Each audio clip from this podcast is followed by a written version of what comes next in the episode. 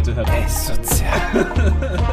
ja, wieder ein fettes Paket geworden. Boah, Sozial Podcast. Ähm, oh nee, so wollten wir es ja nicht machen. Ich sag das nicht. Deswegen bin ich hier still wie, stumm und still wie ein Fisch. Moin, moin, ihr treuen Zuhörer des asozialen One Piece Contents. Ich habe mich mal wieder in die Show geschlichen, denn es gab wieder ein One Piece Event am Wochenende. Heute wieder zurück aus dem Urlaub mit dabei der Tony. Ja, moin. Aus der Stammbesetzung der Carlos. Guten Tag. Und meine rechte Hand vom Turnier, der Dirk. Ein neuer Gast.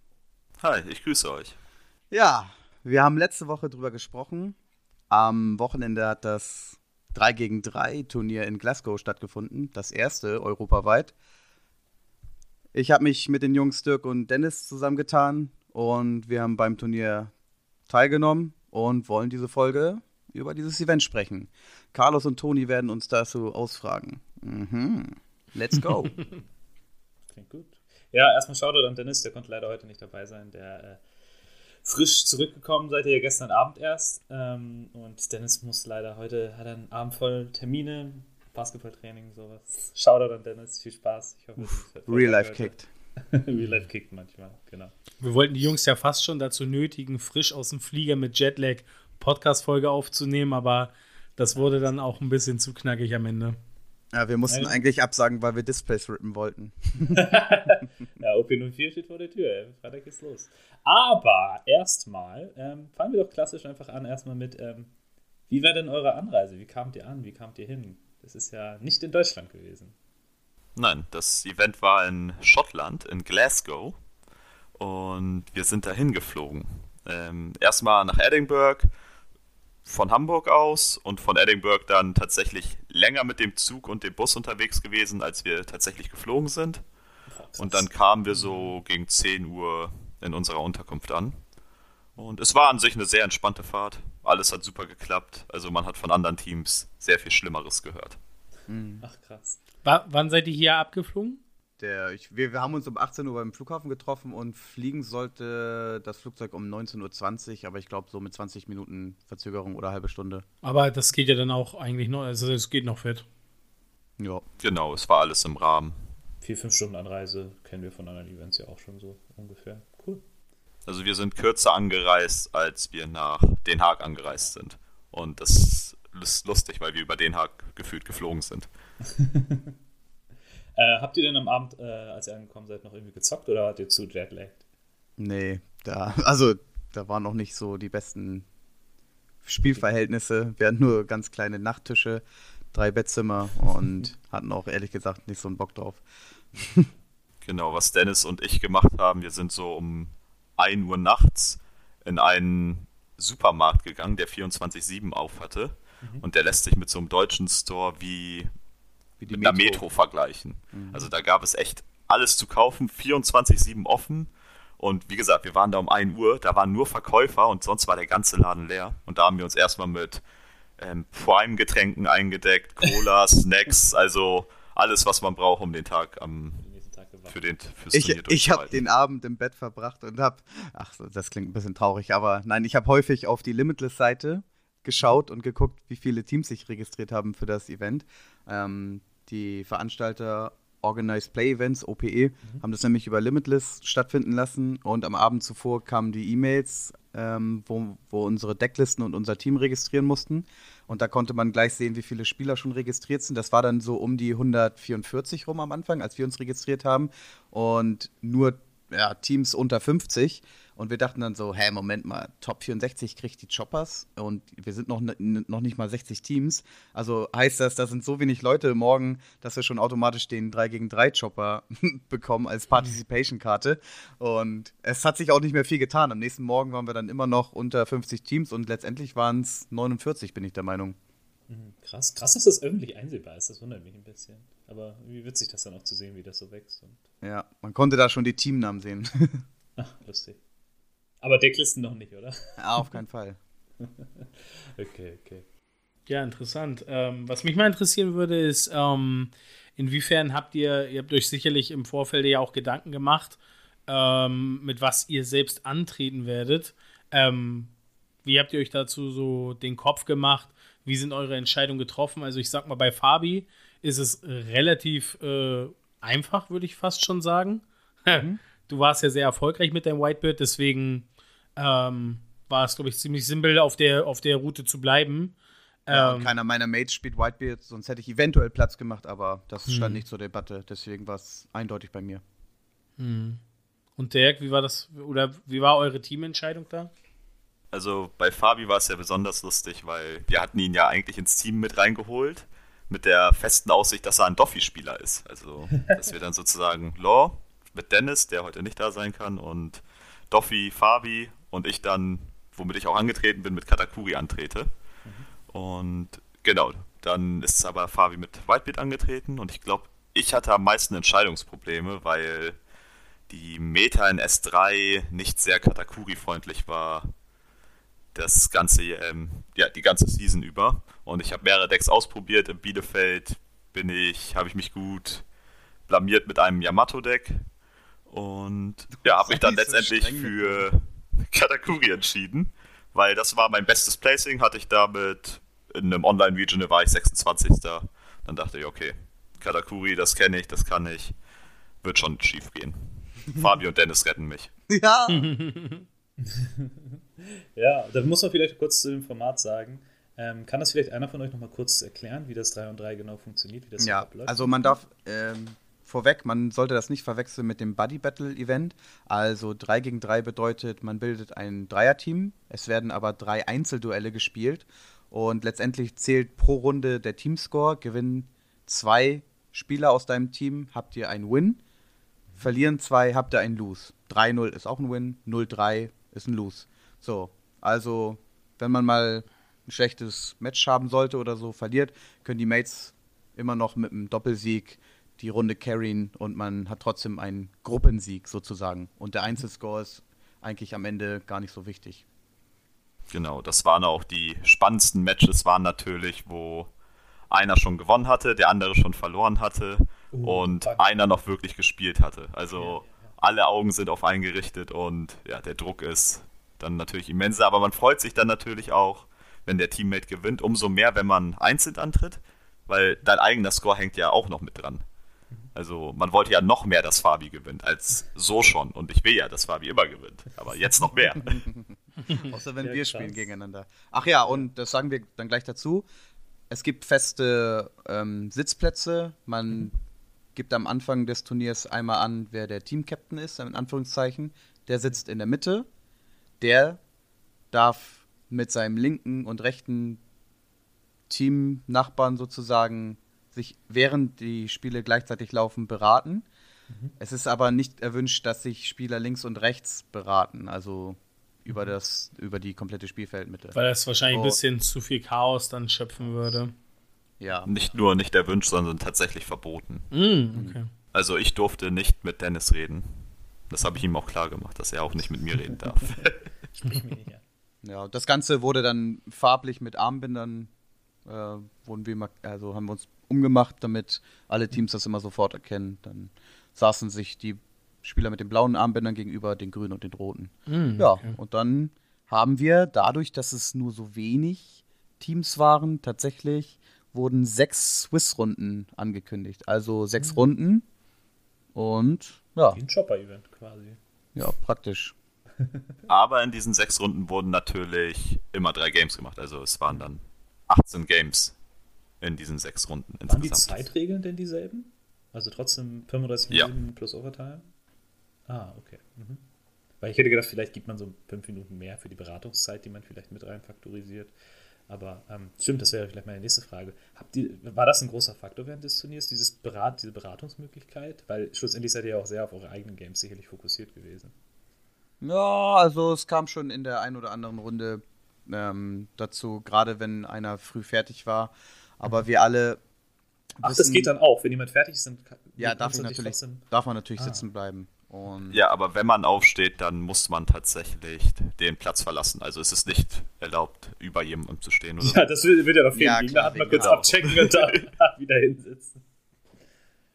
Kannst du, äh, hast du eine Situation, die du beschreiben könntest, wo das so ja, ähm, wo der Rat vielleicht auch entscheidend war oder wo ihr euch ausgetauscht habt, weil ich habe genau dasselbe, die Frage, die Carlos quasi gestellt hat, habe ich mir, als ich die Folge, wo ich selber nicht dabei war letzte Woche, ähm, gehört habe, und da hattest du ja schon so ein bisschen was angeteasert, Fabi, und da habe ich mir genau die gleiche Frage gestellt, inwiefern man sich halt dann austauscht, weil ähm, klar kannst du, wenn du in deinem eigenen Spiel drin bist, ja nur ein Teil des Games irgendwie überschauen. Und äh, du siehst dann ja nicht sofort den gegnerischen äh, Ablagestapel, also den Friedhof und und und. Und ich denke mal, äh, Dennis kann dir ja beispielsweise nicht die gesamte Situation dann schildern, weil ihr habt ja, wie gesagt, mhm. dann auch ein mhm. gewisses Zeitlimit sozusagen.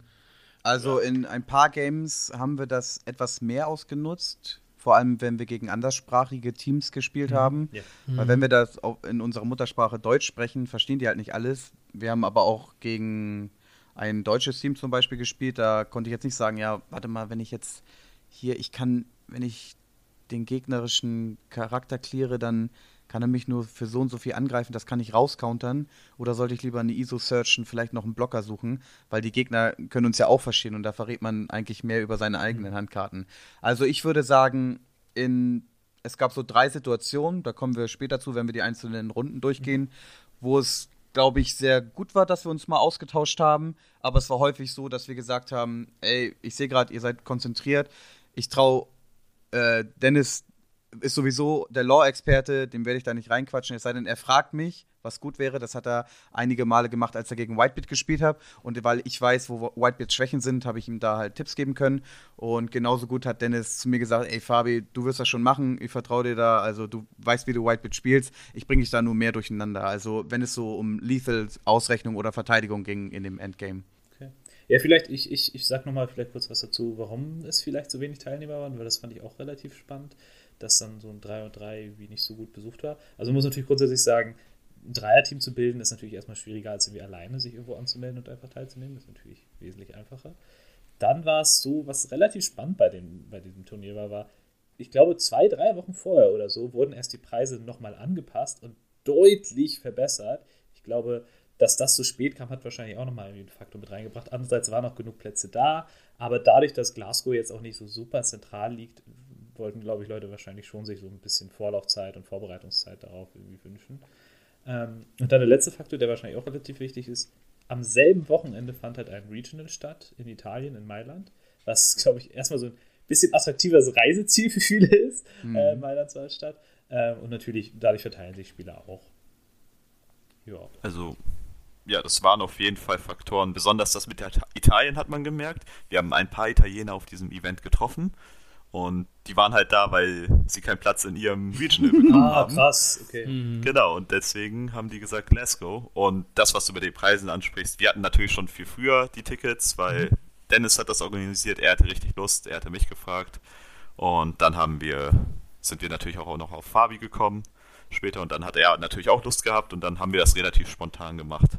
Aber die Preisanpassungen waren natürlich auch sehr schön. Man hat, glaube ich, noch ein extra Don-Pack bekommen, ein Event-Pack und dann gab es für den ersten und zweiten ein Serial Luffy. Ja, und da fällt mir gerade auf, könnte es vielleicht sein, dass sie die Preisanhebung deswegen gemacht haben, weil so wenig Tickets erst verkauft wurden? Ich glaube nicht. Ich glaube, ich weiß gar nicht, waren die da schon im Verkauf? Echt? Ja, klar, klar, ja. klar, klar, klar. Wir haben es ja gekauft und die Preise gecheckt. Da war Top Ach 1. So, die haben halt ja, Zo den, es gab den Treasure Cup Zorro mit einem 3 gegen 3 Stem für die Top 6, den mhm. Usopp für die Top 16, den Chopper für 64.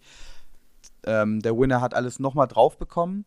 Äh, Entschuldigung, als Winner-Stamp-Karte bekommen. Mhm. Und ja, ein paar Monate später kam dann erst ähm, die Ankündigung, dass die ersten beiden Teams auch noch jeweils ein Serial Ruffy bekommen, also für jedes Teammate. Das also hatten wir doch in, in Den Haag, haben wir doch. Da waren wir doch auch auf dem Weg äh, zum Turnier, weißt du noch? Ja, da habe ich dir das noch gesteckt, Fabi. Ja.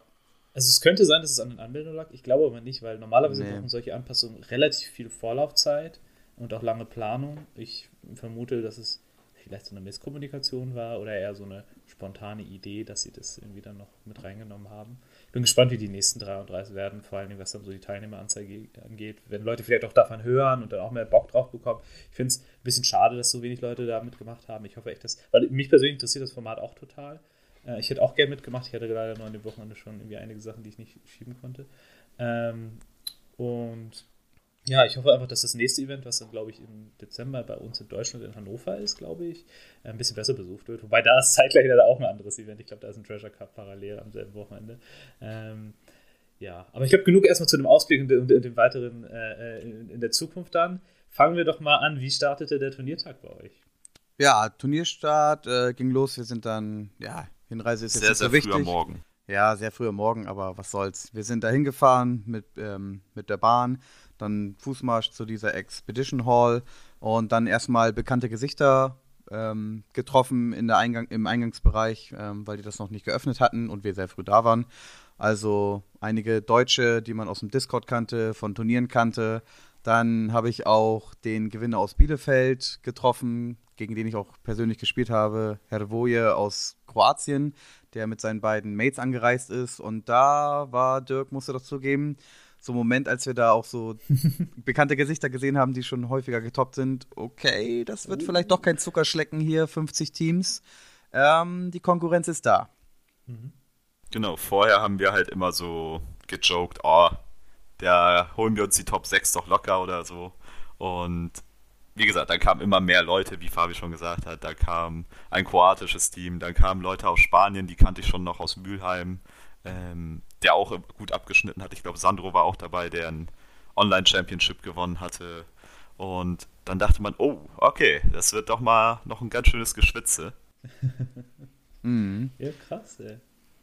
Ja, dann ähm, angemeldet, nochmal bei den bei der Turnierleitung gefragt, weil wir unbedingt sicher gehen wollten, dass ich in der Mitte sitze, dass ich der Team-Captain bin, Mhm. äh, ob wir das alles richtig gemacht haben mit der Registrierung, alles ähm, haben wir, konnten wir alles klären. Dann, Habt ihr, den, habt ihr den Captain gesondert angemeldet oder war da einfach die Nummer 2 ist immer der Captain? nee, man musste, der musste das Team registrieren, der sollte also der Erste sein. Ah. Und weil Dennis aber das Ticket gekauft hat, haben wir das erst so rausgelesen, dass er automatisch der Kapitän ist. Das wäre ja doof. Und er, ja, Mhm. musste dann einfach nur das Team leaven und dann neu joinen, dann ging das. Also war alles aber richtig von uns eingestellt. Ja, und dann ging es eigentlich auch schon los. Ähm, wir haben unsere Armbänder bekommen in der ersten Runde. Dann haben sie lustigerweise auch schon die Choppers rausgegeben. Oder war das in der zweiten Äh, Runde? Während der Das war in der zweiten Runde. Ja, ja, in der zweiten. Runde. Okay. Aber ja, wir haben uns hingesetzt, ähm, hatten meiner Meinung nach ähm, ein englisches Dr- Dreier-Freundeteam. Also erste Runde nicht so. Äh, Eine Frage noch vorher. Ja, wie, wie war die Location? Hattet ihr genug Platz? Weil 3 und 3 ist ja wahrscheinlich eigentlich ein bisschen, am besten ein bisschen enger als normal. Ne? Ja, das war riesig. Da waren ja auch mehrere Turniere gleichzeitig. Also Battle Spirit Ah. Saga, Digimon, Dragon Ball, bin ich auch der Meinung. Äh, war ja die Trading Card Game Expo, soweit ich das richtig gelesen habe. Ja, genau. Und ich muss zugeben, es gab nie eine Halle, die besser durchlüftet war als diese. Oh, krass, Also, okay.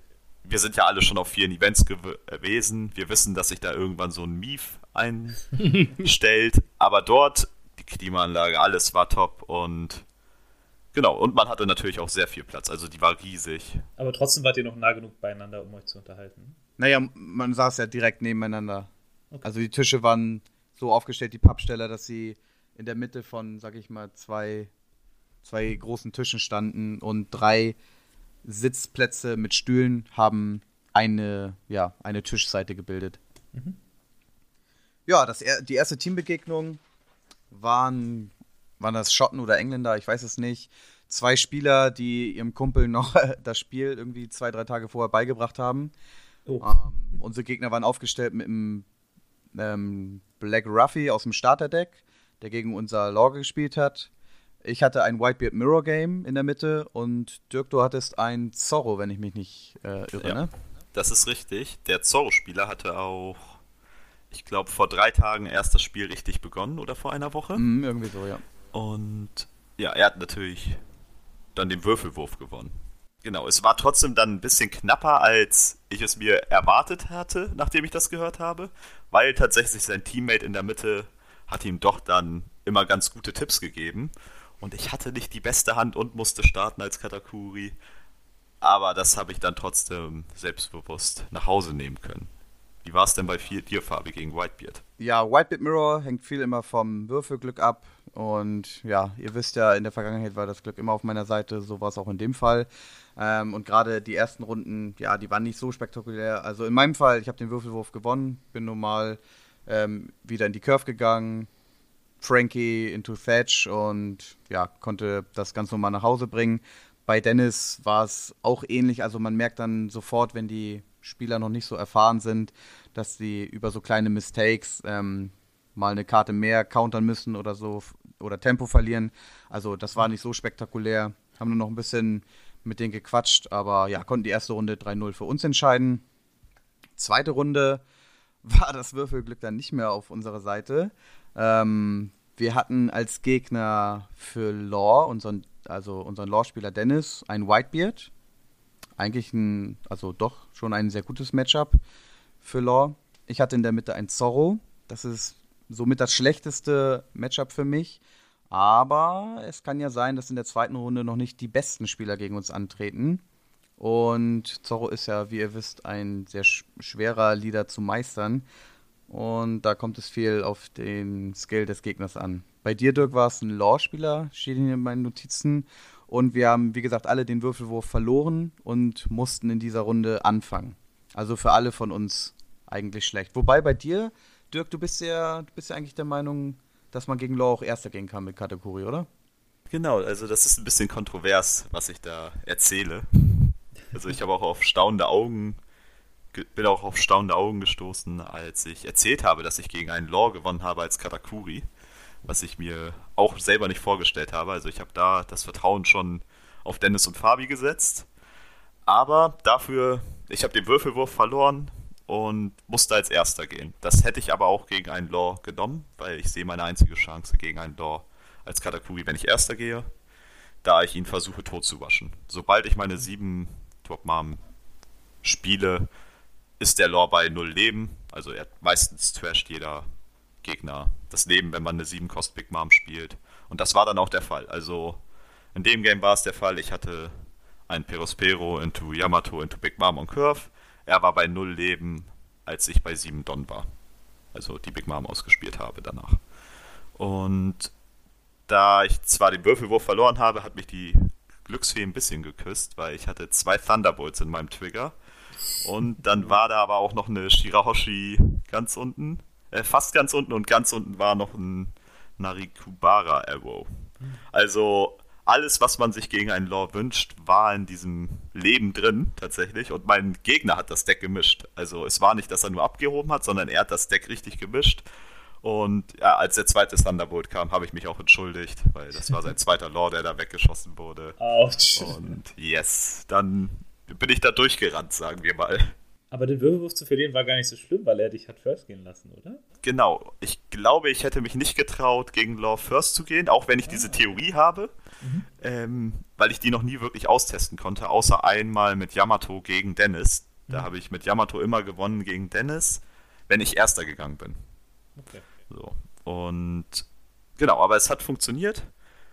Und ja, mir ist ein Riesenstein vom Herzen gefallen, dass ich nicht direkt gegen den Law verloren habe, nicht direkt dafür sorge, dass mein Team mich hinterherziehen muss. Und das gibt einem auch, auch immer so einen Team-Boost, wenn einer am Tisch sagt, ey, ich habe gewonnen, einer von euch muss nur noch gewinnen und wir sind eine Runde weiter. Geil. Ähm, das ist natürlich in späteren Runden viel, viel geiler, also am Anfang noch nicht so sehr, aber es ist immer geil, wenn man links und rechts guckt und man sieht ja schon manchmal am Board-State, mhm. äh, wie sich das Spiel entwickelt oder du siehst es an äh, manchmal am Gesichtsausdruck oder guckst du einfach nur rüber und du kriegst ein Nicken von der Seite, weißt du Bescheid, ja, das wird er gewinnen.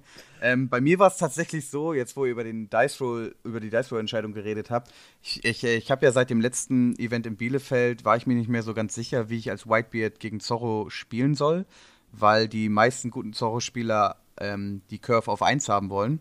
Und ich war in dem Fall tatsächlich ganz froh, dass der Zorro den Würfelwurf gewonnen hat, damit er die Entscheidung treffen musste. Er hat mich auch erster gehen lassen und ich hätte es, bin ich der Meinung, auch gemacht in dem Fall. Ähm, das Zorro-Spiel, ja, konnte ich deswegen entscheiden, weil mein Gegner keine Gordons und Otamas gefunden hat, um mein Board zu, zu contesten. Deswegen, ja, und weil die Spieler immer noch nicht so äh, stark waren in der Runde 2. Äh, also, das war bei mir ein unspektakuläres ähm, Spiel.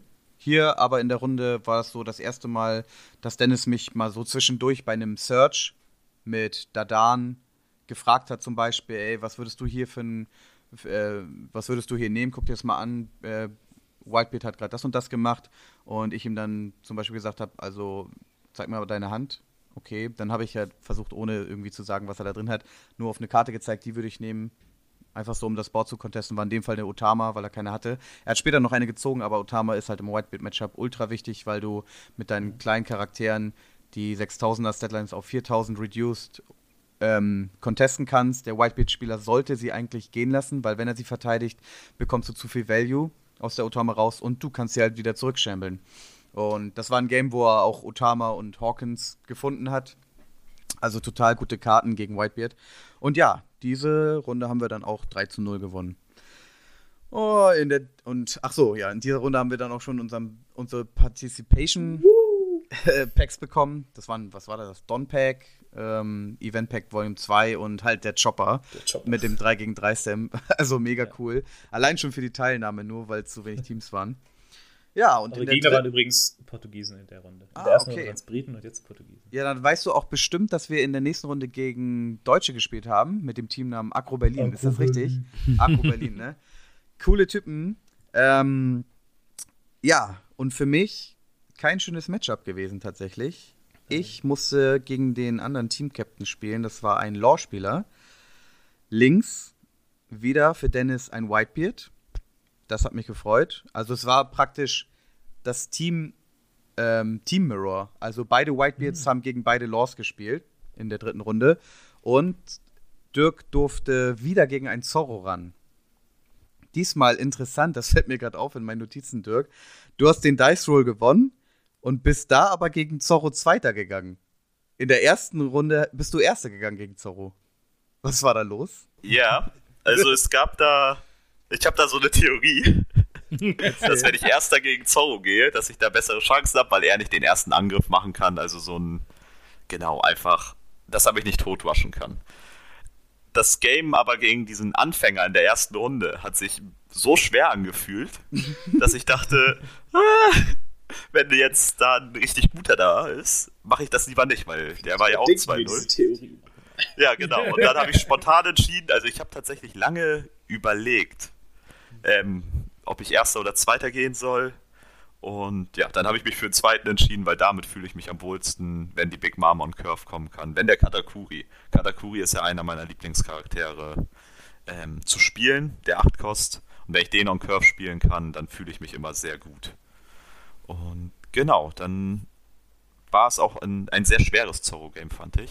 Und das war auch die erste Situation, wo ich wirklich Fabis Hilfe brauchte. Oder, ja, genau, brauchte tatsächlich, weil ich hatte einen, ich war in meinem 10 Don-Turn und ich hatte zwei Big Moms auf der Hand, einen Katakuri, einen 7-Kost Big Mom. Also schon eine ziemliche No-Counter-Hand. Und der Gegner hatte ein Board mit vier Charakteren. Und die 10er Big Mom hat mich natürlich sehr angelächelt, dass ich sie on Curve spielen will. Und das verleitet einen dazu. Aber zum Glück hatte ich Fabi gefragt und er hat mit einer Frage das komple den kompletten Spielverlauf geändert. Also ich dachte, ich muss in dieser Runde finishen oder der Gegner finisht mich nächste Runde und ich muss auf Luck vertrauen. War aber nicht so, weil Fabi hat mich gefragt, Dirk, was passiert denn, wenn du die 7 Kost Big Mom spielst? Warte doch mal ab, was er da macht. Und dann habe ich die gespielt. Haben erstmal auch ein bisschen diskutiert darüber. Ja, aber wir weil hatten mehr wenn, als wenn genug man Zeit. wenn man so eine Option durchgeht wie eine Seven Cost Big Mom, dann können sich ja zwei Wege, ähm, also können sich, also in meinem Kopf sind dann so zwei Zweige offen. Entweder der Gegner trasht von seinen zwei Leben ein Leben, dann sind wir auf einmal in Lethal Range, weil Dirk zu dem Zeitpunkt ein riesiges Board hatte. Ich bin der Meinung, einen Katakuri, eine Big Mom, Die 7er, ja. ja, und was war das dritte Minion? Noch eine Yamato? Ähm, das war noch eine Yamato. Ja, und ja, der, ande, der andere Weg wäre, er gibt dir ein Live. Und weil der Gegner ein komplett vollgerestetes Board hatte, ja, haben wir halt diskutiert. Es ist schon ein bisschen komplexer, aber die, wir haben uns darauf geeinigt, wenn er uns ein Leben gibt, ziehen wir das Spiel einfach in die Länge, clearen das Board so gut wie möglich und finishen über zwei Turns. Und wenn er das Leben nimmt, dann ist eigentlich mathematisch schon äh, auszurechnen, dass er das Spiel verlieren wird, weil das Gute war, du hast mit Katakuri einen Marco ins Leben gegeben. Wir wussten, dass er dann einen 1K-Counter ziehen wird. Hm. Ja. Genau. Und in dieser Situation war es dann auch so, dass ich, ich hatte noch eine Ikuku auf der Hand. Das war so meine einzige richtige Counterkarte und plus noch ein Tausender. Und dann, ja, dann habe ich diese Siebener Big Mom gedroppt und der Gegner hat echt lange überlegt, was er machen soll. Und als er mir dann das geben, gegeben hat. Ja, und in dieser Warteminute müssen wir einmal dazu sagen, in der Zwischenzeit, ich konnte deswegen nur so viel Zeit mit Dirk verbringen, weil ich mein Match schon gegen Law verloren hatte. Und bei Dennis sah es so aus, als ob er gegen Whitebeard sicher gewinnen würde. Deswegen wussten wir, es wird nur von Dirks Matchup abhängen, ob wir eine Runde weiterkommen oder nicht. Deswegen ist das halt so wichtig zu sagen. Ich habe ich hab dann halt mein Spiel sehr schnell verloren, weil ich keine Chance hatte. Ich musste Erster gehen gegen Law und er hat alles gegen mich gefunden. Deswegen war ich voll bei Dirk mit dabei und konnte da halt mitrechnen. Und äh, wusste Dirk denn um die Situation? Also ja, klar. Das habe ich ihm sehr Leider ja. das habe ich ihm klar gemacht. Also ja, es ging tatsächlich also um Pressure war on. alles.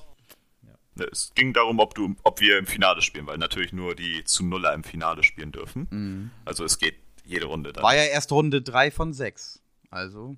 Und wie gesagt, dann hatte ich die Big Mom gespielt und er hat wirklich wahnsinnig lange überlegt. Fabi und ich haben da so getuschelt. Wir mussten natürlich, er musste ganz nah an mein Ohr gehen, mir da reinhauchen, weil das waren natürlich auch andere Deutsche. Das heißt, sie durften natürlich nicht hören, was wir da planen. Ach, stimmt. Und er rechnet natürlich da die ganze Zeit. Und dann kam das was ich nicht erwartet hatte, ergibt mir das Leben.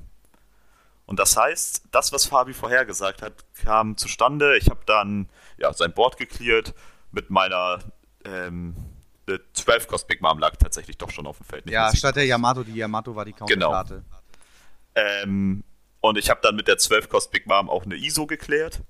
Also, das hat sich ein bisschen komisch angefühlt, aber hat gereicht. Und Genau, dann war er dran. Er hat nächste Runde dann versucht, mein Board zu klären. Er geht mit 11 auf meinen Katakuri. Und da war dann wieder die Frage, deffen wir das? Brauchen wir den, um zu finishen oder nicht?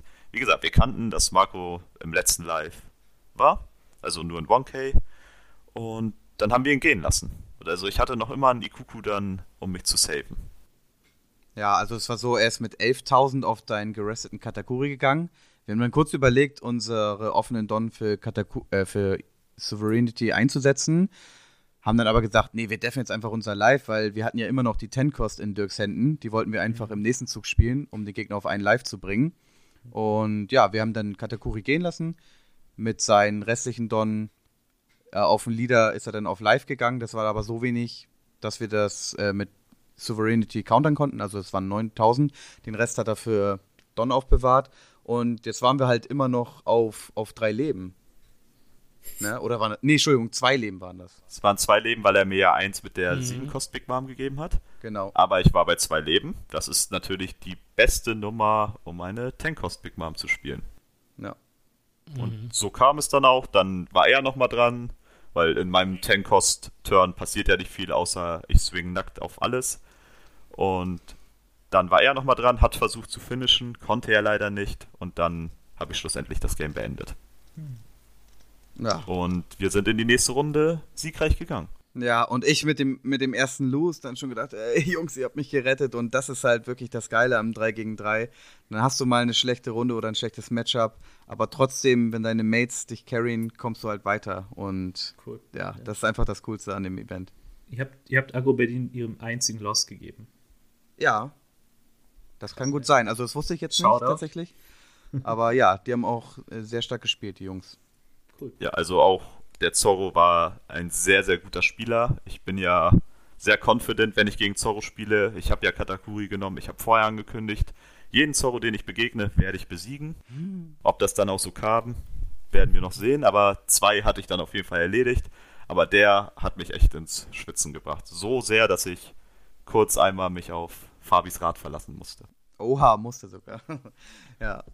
Ich hätte die Zehner gedroppt und wer an meiner eigenen Gier daran erstickt.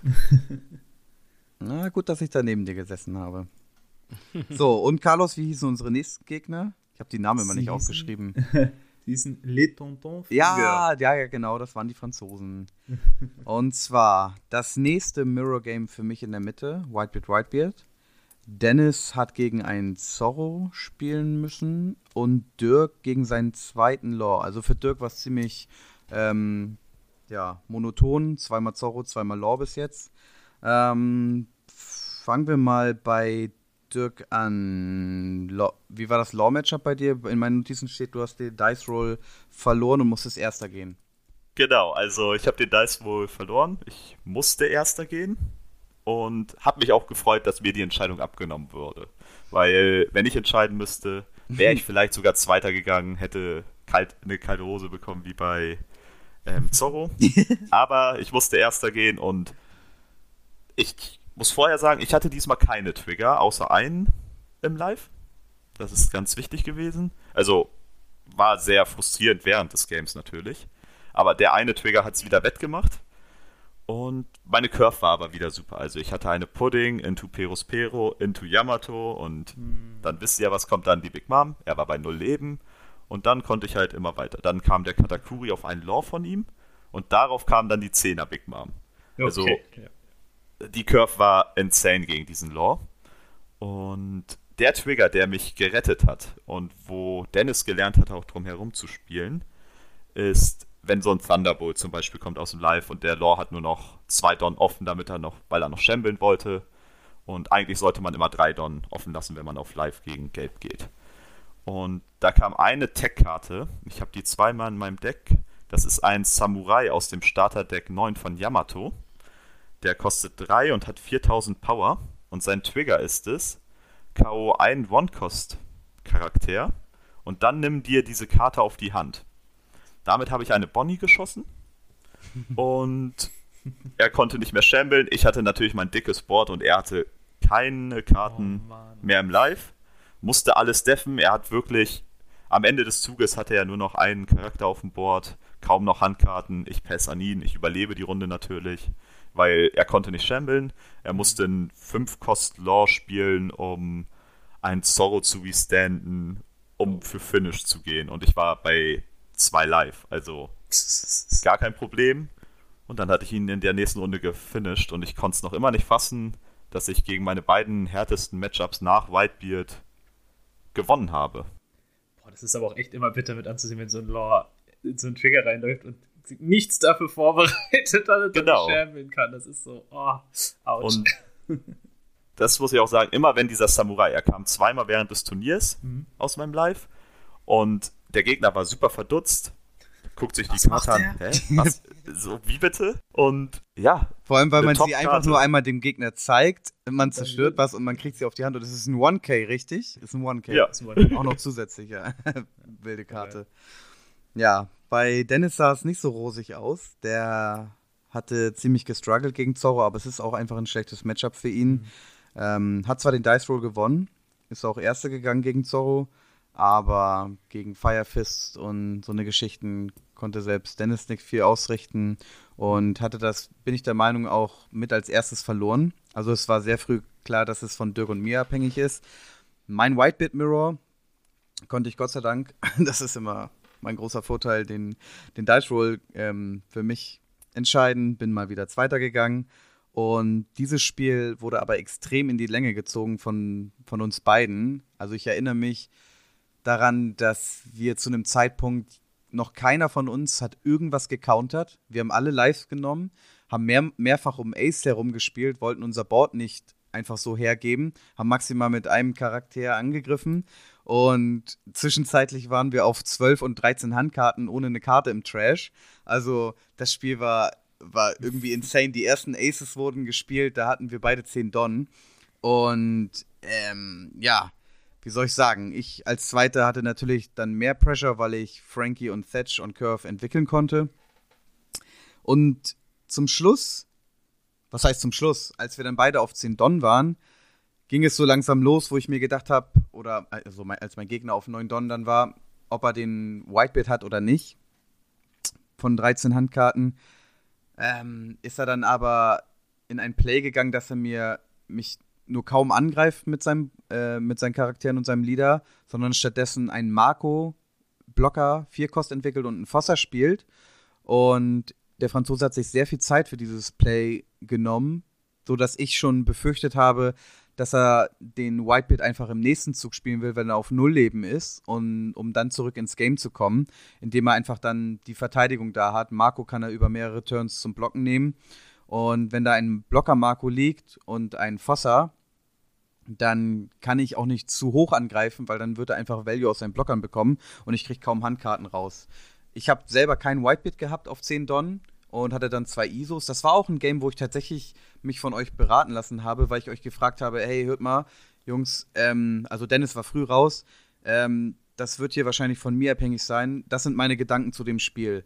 Ich befürchte, dass im schlimmsten Fall mein Gegner gleich einen 9, Kost Whitebeard spielen wird, nachdem er hier zwei Blocker gespielt hat. Er geht zwar gleich auf null Leben runter, aber er hat noch so viele Handkarten, weil ich ihm bis jetzt noch nicht so viel ziehen konnte. Ähm, was meint ihr, soll ich, ich habe selber noch kein Whitebeard gesehen, also nicht durch irgendwelche Nami-Searches nach unten gelegt, habe zwei ISOs in der Hand. Soll ich selber nach dem Whitebeard suchen, dass ich einen Counter-Whitebeard spielen kann und oder vielleicht sogar Blocker finden kann, weil ein Fosser hatte ich auf der Hand. Und ja, wir haben dann gesagt, ja, also Dirk, ich bin der Meinung, Dennis meinte, weil du warst zu dem Zeitpunkt, glaube ich, selber noch in deinem Game drin. ja, das ist richtig. Ich war in meinem Game noch drin, aber da bin ich ehrlich, es sah ganz gut für mich aus. Mhm. Also das war nicht so ein Schwitzgame wie gegen den Portugiesen oder gegen Agro Berlin. Und genau, du hattest gefragt, ob du mit der ISO die zuerst spielen sollst, um vielleicht ein Whitebeard zu searchen. Du hast genau das beschrieben, was du eben gerade gesagt ja. hast, hast oh. du uns schnell gesagt. Ja, und wir waren natürlich sehr verwundert, dass du als Whitebeard-Spieler uns fragst, weil ich glaube, ich habe noch nie ein Game als Whitebeard gespielt. Oh Mann. Dennis vielleicht eins oder so. Also ja, genau, aber das, was Fabi erklärt hat, hat sehr viel Sinn gemacht und ich so, ja, mach das mal. so, ja, go for it. Ja, das Ding ist einfach, ähm, ich sag äh, häufig zu euch, ja, Leute, habt nicht zu viel Angst, spielt nicht um irgendwelche, spielt nicht um alle Karten herum, die der Gegner haben könnte. Manchmal haben die Gegner auch die Karten einfach nicht. Und ich, ich hatte das Gefühl, ich habe mich da irgendwie zu sehr reingedacht, dass der Gegner jetzt den perfekten Plan hat, weil er so lange überlegt. Er spielt zwei Blocker, im nächsten Zug spielt er den 9-Kost. Äh, Aber es hat meiner Hand sowieso nicht geschadet, von 10 Don äh, für ISO zu searchen. Es sei denn, ich wollte ultimativ pressuren äh, und jedes Don brauche ich, um auf 8K zu kommen. Aber habe dann im ersten Search einen Marco immerhin gefunden äh, mit dem ich dann seinen Fosser schießen konnte.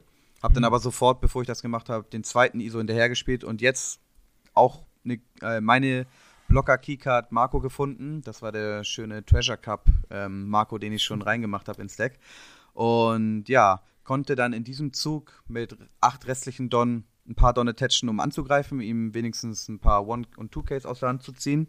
Und habe vorher seinen, Marco äh, seinen Fosser geschossen mit einem Marco.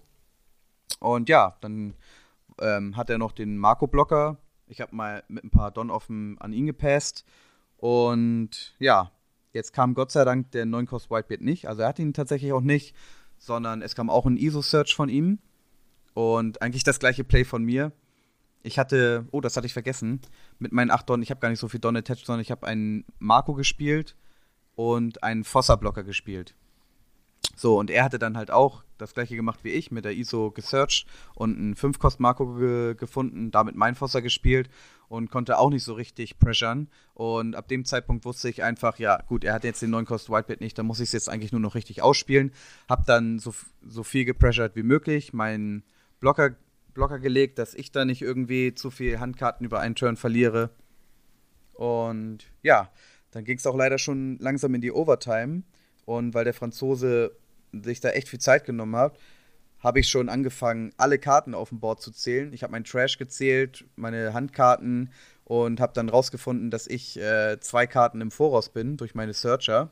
Also wäre es wirklich jetzt in die Overtime gekommen und zu Ende gegangen, wäre es durch die Live-Regelung halt ziemlich scheiße gewesen, weil ich dann verloren hätte, weil wir beide schon auf null Leben runter waren. Und ja, zu dem Zeitpunkt, als es in die Overtime ging, äh, ging, war dann auch schon ein Judge am Tisch und ich habe dann zu den Franzosen gesagt, ähm, uh, you can take your time, but this is your um, last turn, so if you can kill me, um, you will win, but if I can counter it, I will win next turn anyway. And he was like, uh, also er hat dann einfach nur genickt, aber sich auf seinen Play konzentriert. Ich wusste halt, weil ich mir ausgerechnet hatte, ähm, dass ich alles countern kann, dass er sowieso keine Chance hat zu gewinnen. Aber ich wusste nicht, wie wird denn der Judge reagieren, wenn er jetzt einfach äh, seinen Zug komplett Aussitzt, ausnutzt. ne? Ja. Er aussitzt, alles, alles ähm, attackiert. Ich habe so, so schnell gecountert wie noch nie. Alles rausgecountert. Und nicht, dass er dann sagt, ja, pass to you, dann ist Overtime vorbei und dann werden Karten gezählt und ich dann keine Zeit mehr habe anzugreifen. Und dann meine ich zu dem Judge, ähm, he has to make, äh, make a move, otherwise I will äh, maybe lose. Und der Judge hat dann darauf geachtet, dass er rechtzeitig angreift. Aber der Franzose war dann auch sehr korrekt und hat dann gemerkt, dass er keine Chance hatte. Er hätte es gerne noch ein bisschen länger ausgerechnet, aber ich habe ihm gesagt, ähm, hier, ich hatte so und so viel Counter auf der Hand, also egal, ob du Ruffy gehabt hättest oder wie du angegriffen hättest, weil ich halt auch mit Marco-Blocker arbeiten konnte. Ähm, es gab keinen Weg für dich zu gewinnen. Und nachdem er, nachdem ich auch alle seine Angriffe rausgekontert habe, hat er mir auch schon äh, die Fist hingehalten und gesagt, GG, man, well played. Und ja, so konnte ich dann in diesem Fall den, den Lose von Dennis ausgleichen und konnte was zurückgeben, weil die Jungs mich vorher gecarried haben. Also war auch sehr hart die Runde, muss ich sagen. Ja, das war. Ähm, Dennis und ich saßen natürlich neben Fabi die ganze Zeit. Also, wir haben den Judge auch so richtig böse angeguckt, weil sag doch mal was, dass er ein bisschen schneller spielen soll. Das, weil Fabi Er hat dann wirklich auch, den Turn. li- äh, hängt sozusagen in dem Moment dann. Ja, genau. Das war. Wir wussten eigentlich, Fabi müsste es safe haben. Wir haben ja mitgerechnet. Fabi hat sich auch confident gefühlt und sonst würde er auch nicht dem Judge so pressern. Und dann war es so, dass er wirklich noch 20 Sekunden zum Spielen hatte. Klar, er hatte schon die Faust gehalten, aber Fabi war da irgendwie in so einem Modus, hat dann so zack, zack, zack, zack, zack, attack, attack, attack, attack und dann win. Und wirklich die letzten 20 Sekunden irgendwie und ja, das war wild. Also da hat sich auch dann wieder so eine Traube gebildet um diesen Tisch mit dem Judge herum. Genau, der wirklich neben uns saß, gegenüber von mir und er hatte seinen Timer, seine Uhr da und ich guckte auch die ganze Zeit rein, oh mein Gott, Fabi muss doch nur noch angreifen und er hat gewonnen. Ja, Ja. dann Das ist es auch so gekommen. Eure Gegner war übrigens das Downpair dieser Runde. Genau. Ja, das stimmt. Ähm, da dachten wir schon, okay, wir haben nicht die best den besten Tiebreaker, aber es war Runde 4, von daher hat das eigentlich noch nicht so viel zu sagen. Stimmt, ja. Aber es wäre, ja, Mich würde tatsächlich mal in so einer Situation interessieren. Also ich meine, die Regel ist ja relativ klar und eindeutig, aber was ist, wenn ein Gegner das halt wirklich mal arschig aussitzt? Also, ja, aber das, das, ist schon, das ist schon heftig, oder? Also, Also ich habe die das halt Regel nicht erlebt, aber äh, ich weiß es ehrlich gesagt nicht. Ich glaube, wenn er drauf besteht, das war halt auch meine Sorge, wenn er drauf besteht, dann ist es sein Sieg. Weil er kann sich ja die Zeit. ja, du musst es, du musst es ja jetzt so sehen, ne? Fairplay hin und her kann man ja alles, ne? Ich, wir sind alles also in unserem Team Fairplayer. Ähm, aber ich glaube, es gibt auch den einen oder anderen, der sich sagt, ey, es geht jetzt hier vielleicht um halt auch Kohle und der sich denkt, mir ist eigentlich scheißegal, ob ich ihn jetzt als Arsch da stehe. Da wird es jedem egal sein, bin ich mir 100% sicher. Ich meine, Leute schummeln, um zu gewinnen. Da werden sie innerhalb der Regeln alles nutzen können. Das ist halt das, ne? Ja, aber auch bei einem Offline-Event, Ja. Carlos, ist es nochmal was anderes, wenn dann wir zum Beispiel mal, also rum erzählen würden, was die halt gebracht haben in dem Game. Also, also das ist nicht das Gleiche, wenn du da den Leuten gegenüber sitzt. Es ist halt immer, es kommt immer darauf an, wie weit man das ausnutzt. Ne? Ich meine, wenn er da irgendwie zwei, zwei Minuten für einen Turn gebraucht hat, ist es, glaube ich, noch im Rahmen. Ne? Aber wenn Hat er die vollen ungefähr, fünf. Nein, wir haben, wir haben beide das gleich viel genutzt. Ihr wisst ja selber, dass Okay. ich ähm, häufiger in die Overtime komme aus, Ja. äh, aus eigener Verschuldung. Ich hätte tatsächlich nur nicht gedacht, dass das Whitebeat-Game so, so krass in die Länge geht, gerade auch, weil wir 35 plus 5 Minuten hatten. Aber es waren einfach gutes- wirklich diese, diese Turns, wo wir beide 12, 11 Handkarten auf der Hand hatten, bis wir dann so langsam erstmal angegriffen haben. Ähm, da haben wir halt beide sehr lang überlegt. Hm. Ja. Aber Das habt ihr in der letzten Folge auch quasi gut erklärt, dass sozusagen die ersten Turns bei Whitebeard ist halt die ganze. Zeit Schlag auf Schlag. Und danach geht es halt dann sozusagen tatsächlich in die Kalkulationsphase. Zeit, ja. Ja. Nee, aber gut, dass ihr dem Judge da irgendwie auch dann irgendwie zugeredet habt, dass er auch mit drauf achten soll. Ja, halt- und dann waren wir natürlich super happy. Auch Dennis dann, ey, das ist ja mega geil. Ihr habt mich diesmal raus, ähm, habt mich diesmal gerettet, Jungs. Äh, wir sind noch eine Runde weiter. 4-0. Wir, wenn wir wirklich nur sechs Runden spielen, dann haben wir eine, jetzt eine mega gute Chance auf den Top 6 Preis, die Zorro 3 gegen 3 Karte. Das ist die Alter ähm, zu dem Starterdeck Zorro, den es auch schon Anfang des Jahres beim Treasure Cup gab in Karlsruhe. Mhm. Also mega cooles Artwork. Und ja, wir mussten, standen jetzt 4-0 und mussten jetzt, ja, in zwei Runden noch einen Win holen aus unserer Sicht, um den Zorro äh, zu holen. Und wer weiß, äh, wenn wir uns noch weiter anstrengen und es gut läuft, dann kommen wir sogar vielleicht ins Finale. Und ja, wer war denn jetzt in der fünften Runde unser Gegner? Ich bin der Meinung, war das der TCG Shop EU? Nee, wie, wie heißt er denn? Genau. Doch, doch, doch, doch, ne? Ja. Ich hatte die Jungs auch gefragt, ob die ähm, irgendwie, ja, was genau die mit der Seite zu tun haben, ob das Sponsoren sind oder ob das die Shop-Owner sind. Aber ja, war, war deren Sponsoren. Die kriegen da ein paar, Dis also nicht nur ein paar, die kriegen da Displays vergünstigt, hat er mir erzählt. Und ja. Das sind zwei, zwei, zwei Belgier und ein Niederländer. Der Niederländer ist OPTCG äh, Daniel, der macht, glaube ich, auch YouTube-Videos. Oh, wo, welche Position hatte der? Oder was hat er Äh, gespielt? Der hat gespielt Newgate. Ach, Whitegate. Okay, zwei. dann hat Dennis gegen den gespielt. Genau, ja. Dennis wieder gegen. Was Ja. mir gerade mal, was mir ganz kurz gerade dann zum Gedanken so kommt, weil wir darüber noch nicht so gesprochen haben, ähm, weil du gerade sagtest, nächstes Game. Wie lange hattet ihr so zwischen den Games Pause?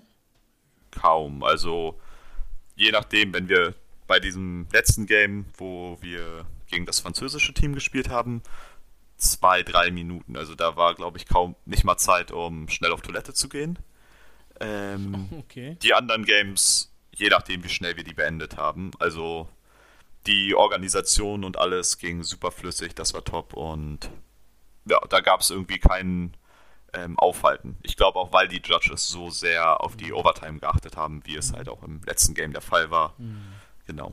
Ja, stimmt. Ich erinnere mich daran, dass Dennis und ich sogar geplant haben, ey, nach der nächsten Runde, äh, selbst wenn ihr noch im Game seid oder so, ich muss wirklich auf Klo, dann müssen wir jetzt mal auf Klo gehen. Also da war wirklich kaum Zeit zwischen den Runden gefühlt. Also vielleicht äh, Mhm. lag es auch an mir, dass wir immer am längsten gebraucht haben, aber weiß ich nicht. Eigentlich, ja. Gut, dann wolltest du in euer nächstes Match halt gehen, gegen TCG Online oder wie die Jungs heißen. TCG Shop EU, was? Shop Online. Ja, Werbung okay. jetzt auch noch für ihn. Was ist hier los? Ja, ist doch gut. Ja, Ey, das war ein, äh, war ein guter Spieler. das ist ja den ihr, genau ihr Sinn haben sie erfüllt damit. So wird's gemacht. quasi. Ja, ähm, Dennis hat gegen seinen dritten Newgate gespielt. Und du, Dirk, hattest ein exotisches Matchup. Du hast gegen ein Kit gespielt. Was für eine Art Kit war das? Filmkit Das oder? war ein Filmkit und der hatte mich auch in Den Haag schon so ein bisschen gebrochen. oh, weil ich da, ich hatte, glaube ich, noch nie gegen Filmkit wirklich geübt. Dann hatte ich gegen Den Haag einmal gegen ein Filmkit verloren. Und dann dachte ich, ja, begegne ich eh nie wieder, also who cares. Und ja, dann in der alles entscheidenden Runde, oder in der entscheidenden Runde, ob wir ins Finale kommen, begegne ich dann diesem Filmkit. Und ich dachte, Mist. Also ich hatte ein schlechteres Gefühl, als ich gegen die Laws und Soros hatte tatsächlich. War das auch der gleiche Spieler wie in Den Nein, Haag? das war nicht der gleiche Spieler. Also, Und ich erinnere mich gar nicht mehr so krass an das Game. Es ging wirklich sehr Schlag auf Schlag. Wir haben alle sehr lange, beide sehr lange überlegt. Und es kam bei diesem Game wirklich auf, habe ich in meinem letzten Live einen 2000er Counter oder nicht? Und so musste ich dann den Turn beenden. Ich musste gambeln, dass in einem, in meinem letzten Live ein 2K-Counter ist. Sonst habe ich verloren, weil er hatte ja mit Kit natürlich einen Double Swing. Oder ein Blocker, Und- oder? Also Brûlé. Ähm, eine? Brûlée wäre tatsächlich auch möglich gewesen, aber eine Brûlée habe ich eher schon abgeschrieben, weil ich zwei in meinem Grave hatte. Ah, Und ich spiele nur drei in meinem Deck. Ähm, was ich aber, warum ich so confident war, dass ich glaube, einen 2K rauszuziehen. Ich hatte ja einige Searches schon und ich hatte eine sehr ähm, No-Counter-lastige Hand. Deswegen kam ich überhaupt in diese Situation. Und deswegen habe ich schon gedacht, ah, wo bleiben denn langsam mal die ganzen 2Ks? Und es waren halt vier Live-Karten, waren 2Ks. Also mit der letzten zusammen zugezählt. Also da haben die sich natürlich versteckt. Nicht auf meiner Starthand, da waren die ganzen Bossmonster drin, die ich auch wirklich gebraucht habe in diesem Game. Und er macht mit seinem Kit den letzten Swing. Also er hatte einen Luffy und einen Kit auf dem Feld. Ähm, Luffy 7k, counter ich, muss ich countern. Also meine ganze Hand war voller 2Ks. Und ich hatte dann nach diesem Counter von Luffy noch insgesamt 11.000 konnte ich deffen. Also in 11.000. Also auf 11.000 wäre ich mit meinem Leader gekommen. Also drei 2Ks. Er greift natürlich mit 12 an. Den ersten nehme ich. Und was ist es? Es ist ein Streusen. Und dann greift er, wirft er seine letzte Handkarte ab. Also er, es war wirklich, wir hatten kaum Handkarten. Das war, und ich dann zeige ich ihm hier. zack, zack, zack, zack, meine vier 2Ks und dann hat er gesagt, GG. Ja, das war ein sehr schwitziges Game wieder mal. Ja, Und also. ja, jetzt habe ich es natürlich vorausgenommen. Ja, aber Ich Moment, da also da war auch nicht geholt. irgendwie viel mit Zuschauen oder so. Zu dem Zeitpunkt, wo du gerade gesagt hattest, wo du den Streusen-Counter umgedreht hast, das war der Zeitpunkt, wo mein Match vorbei war und Dennis' Match auch schon vorbei war. Und ich nehme es vorweg, ich wurde von Zorro komplett auseinandergenommen. Oh. Ich habe den Würfelwurf gewonnen, bin erster gegangen und habe auf Turn 3 mit 5 Don weder ein 5-Kost noch ein 4-Kost auf der Hand gehabt, obwohl ich Searcher gespielt habe und musste ein Tempo Juso spielen. Das Game war eine Ab. Ja, der Tempo Juso. Ich musste ei, an dich denken, weil das einfach so schlecht ist. Oh nein. Oh Mann. Also, da gibt es auch nicht viel zu erzählen. Ich wurde komplett auseinandergenommen von dem Zorro. Und bei Dennis, ähm, ja, ist einfach unsere Whitebeard-Vernichtungsmaschine. Diesmal das erste Mal auch den Würfelwurf gewonnen gegen Whitebeard. Ist Zweiter gegangen, deswegen war das noch einfacher für ihn. Easy. Und ja, als dann klar war, ich habe verloren, Dennis hat gewonnen, schaue ich zu Dirk rüber und aus meiner Sicht sah es irgendwie voll geil aus. Dirk saß da einfach, ähm, erwartet schon den 7K-Swing vom Blocker ähm, Ruffy. Ich schaue in seine Hand, Mensch, der hat ja alle Counter, der, der wird das schon ähm, alles gut gemacht haben und live countert das raus, nimmt dann so selbstverständlich den 2K aus seinem Live. Ich so, ja, sauber, Dirk wusste sogar, dass da ein 2K drin ist wahrscheinlich. Und wusste gar nicht. Und doch Counter- umgelegt in Vorbereitung. nee, gar nicht. countert, Das war einfach nur ein richtig guter Bluff. Er saß dann so gut, ich sag so, oh, also Dirk äh, wird von dir abhängig. Und das war sowieso der letzte Zug, deswegen muss ich da nicht mehr viel sagen. Und dann countert er den letzten 2K-Swing raus und wir waren so, Alter, Oh. krass, Dirk holt das, er konnte das verteidigen. Und ja, dann standen wir 5-0. Ey, das war mega, wir, wir waren mega happy. Waren jetzt, gehörten zu den zwei besten Teams zu dem Zeitpunkt. Es gab nur zwei ungeschlagene. Und ja, haben das mega gefeiert. Haben schon den, das war ja das, das war ja das Geile. Ich, wir sind dann sofort, nicht sofort, aber als wir äh, ja erstmal drauf klarkamen, dass wir das jetzt auch geholt haben, äh, sind wir nochmal zur Turnierleitung gegangen und haben uns vergewissert, dass wir wirklich nur sechs Runden spielen, weil nicht, dass es heißt, äh, es werden sieben Swiss-Runden gespielt, egal ob es nur noch ein Team gibt, was ungeschlagen ist. Ähm, weil wir uns dann schon irgendwie so ausrechnen wollten, ja, ey, haben wir jetzt eigentlich schon, wenn wir im Finale sind, okay, Platz zwei ist leider nicht garantiert, selbst wenn wir verlieren, dann kommt es auf die Winrate an. Aber Top 6 ist ja absolut garantiert und wir waren da mega happy. Wir haben schon unser, unser Ziel erreicht, was wir uns gesetzt hatten. Das war nämlich der, den, den Zorro auf jeden Fall zu holen für die Top 6 Teams. Und ja, ähm, als ich am, am Morgen dann noch den, Spiel, äh, den Sieger aus Bielefeld getroffen habe, habe ich aus, aus Scherz zu ihm gesagt, ähm, falls wir uns begegnen sollten hier im Cup, dann aber bitte im Finale. Und so kam es dann auch. Geil. Das Gute war, dass ich nicht gegen ihn spielen musste, weil er ähm, rechts auf Dirks Position saß. Also, Dirk, Dirk hat sein, das muss man dazu sagen, sein drittes Zorro-Matchup bekommen. Ich hätt, ähm, musste gegen einen Lucci ran in der Mitte und Dennis gegen seinen vierten Whitebeard, der absolut What? confident war, weil Dirk hatte bislang nur gegen den Zorro verloren. Ich, absolutes Schlusslicht. Ich hatte gar nicht verloren, Fabi. Zwei, habe ich, Dennis, hab ich Dirk gesagt? Dennis. ich wollte Ja. Dennis sagen. Oder habe ich? Ah. I don't know. Dennis hatte bis jetzt nur gegen Zorro verloren. Ich hatte gegen einen Law und Zorro verloren und Dirk äh, ungeschlagen. Also unser stärkster Spieler an dem Tag war Dirk. Und ja, wie gesagt, mu wir mussten also gegen Whitebeard, Lucci und Zorro ran. Äh, Team ja, aus Kroatien, Herr Woje und seine äh, Local Buddies, die alle schon mehreres, also nicht alles, mehrere, aber alle besitzen mindestens einen Theory Ruffy. Der eine bin ich sogar der Meinung fünf. Ja, der Ähm, Team-Captain hatte schon fünf Serial Luffys. Ja, also- Also, Fabi, du hattest es echt schwer mit deinen zwei Serial Luffys.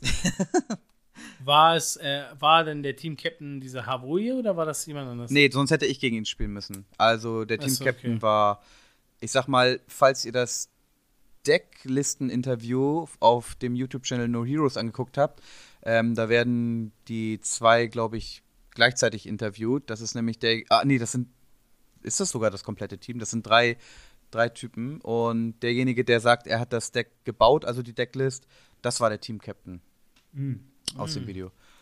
Und ja, Finale, wir waren absolut gehypt. Ich muss zugeben, aus meiner Sicht, Eure Lucci- Gegner hatten zu dem Zeitpunkt nur einen Loss und das war Herr Boje, der hat einen Loss gehabt. Alle anderen sind komplett ungeschlagen. ja, und wir zu dem Zeitpunkt schon drei. Also, da merkt man schon. ähm, Da gehst du aber auch eigentlich schon ein bisschen cocky ins Game, oder? Also, Ich sag mal so, ich hatte sehr viel Respekt vor unseren Gegnern, weil ich der Einzige war, der schon mal gegen einen von den Jungs gespielt hat. Ähm, letztes Wochenende, also das Wochenende davor in Bielefeld. Und ich habe dann zu Dennis und Dirk gesagt, ey Jungs, was haltet ihr davon, wenn wir ein Gentleman Agreement mit den Jungs machen? Und zwar stelle ich mir das ungefähr so vor, wenn dann wenn das Verliererteam aus der Top 2 rausbabbelt, weil das über die Winrate schnell passieren kann, und kein Serial Ruffy bekommen sollte, dann wird das Gewinnerteam als Entschädigung praktisch ihre Top 6 und Top 16 Preise, das ist der 3 vs 3 Usopp und 3 vs 3 Zorro, äh, an die Verlierer abgeben. Sollten beide Teams Top 2 bleiben, ähm, passiert gar nichts. genau, als Fabi diesen Vorschlag gemacht hat, Dennis und ich waren erstmal ein bisschen abgeneigt, weil wir gingen da wirklich overconfident rein. Dennis hatte jeden Whitebeard da erledigt, den es gab.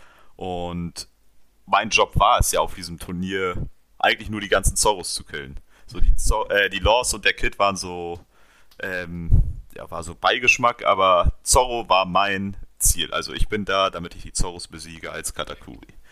Ähm, deswegen waren wir beide overconfident oder ziemlich confident, wahrscheinlich overconfident, ähm, wenn man mal anguckt, wie stark das gegnerische Team eigentlich ist. Und Fabi hat dann gesagt, ey, Karma wird sich sonst rächen, ähm, wir werden rausbabbeln oder sonst was. Und das sind super gute Gegner und wir profitieren ja beide davon. Und man kriegt ja dann ja auch dieses Winner-Set. Das heißt, man braucht nicht unbedingt zwei Zoros oder zwei Usops.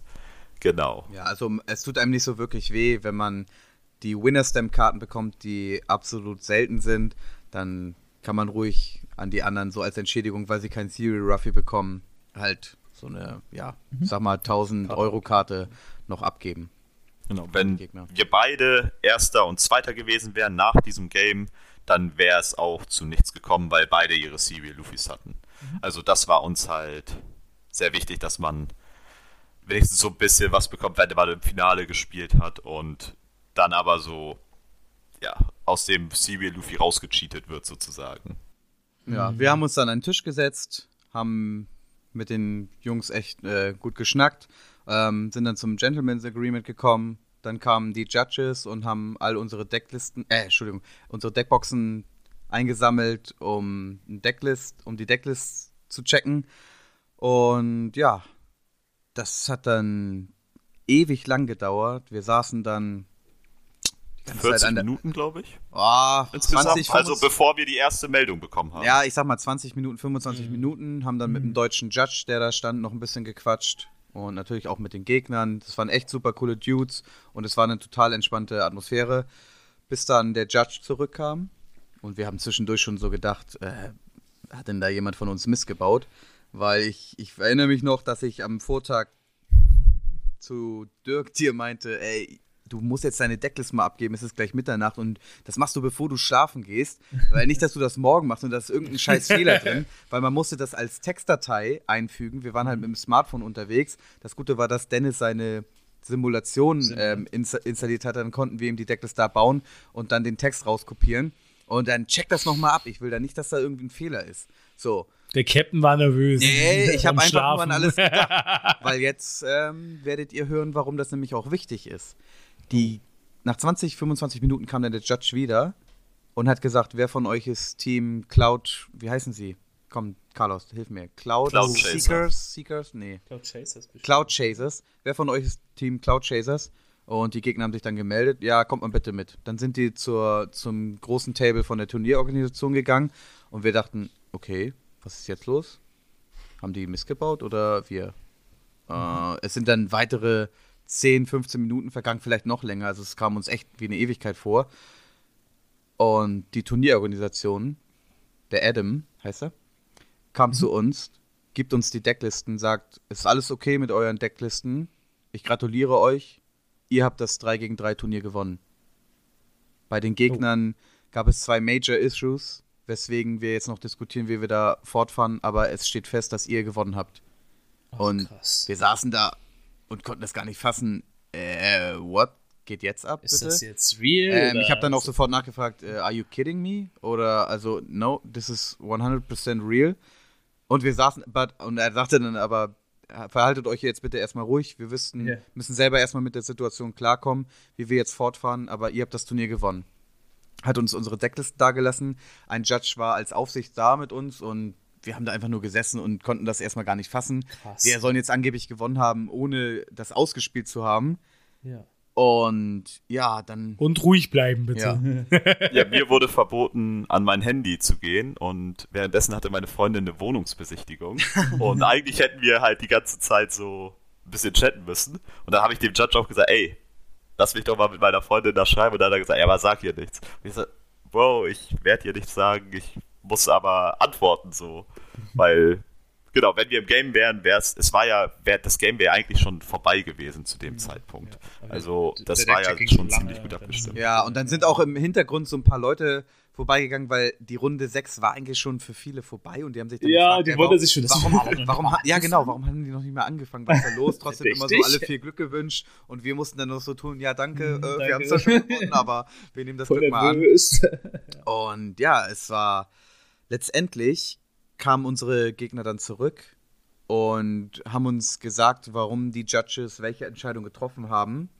Es ist ganz, also wir müssen dazu sagen, während wir da saßen, hatten wir nicht eine Sekunde irgendwie den Verdacht, dass diese Jungs irgendwie an, ansatzweise cheaten wollten oder würden. Ähm, weil das einfach so von der Art her, wenn man so ein bisschen Menschen, Menschenkenntnis hat, ey, super coole Typen waren. Und als sie dann zurückkamen, haben sie uns einfach gesagt, was los war.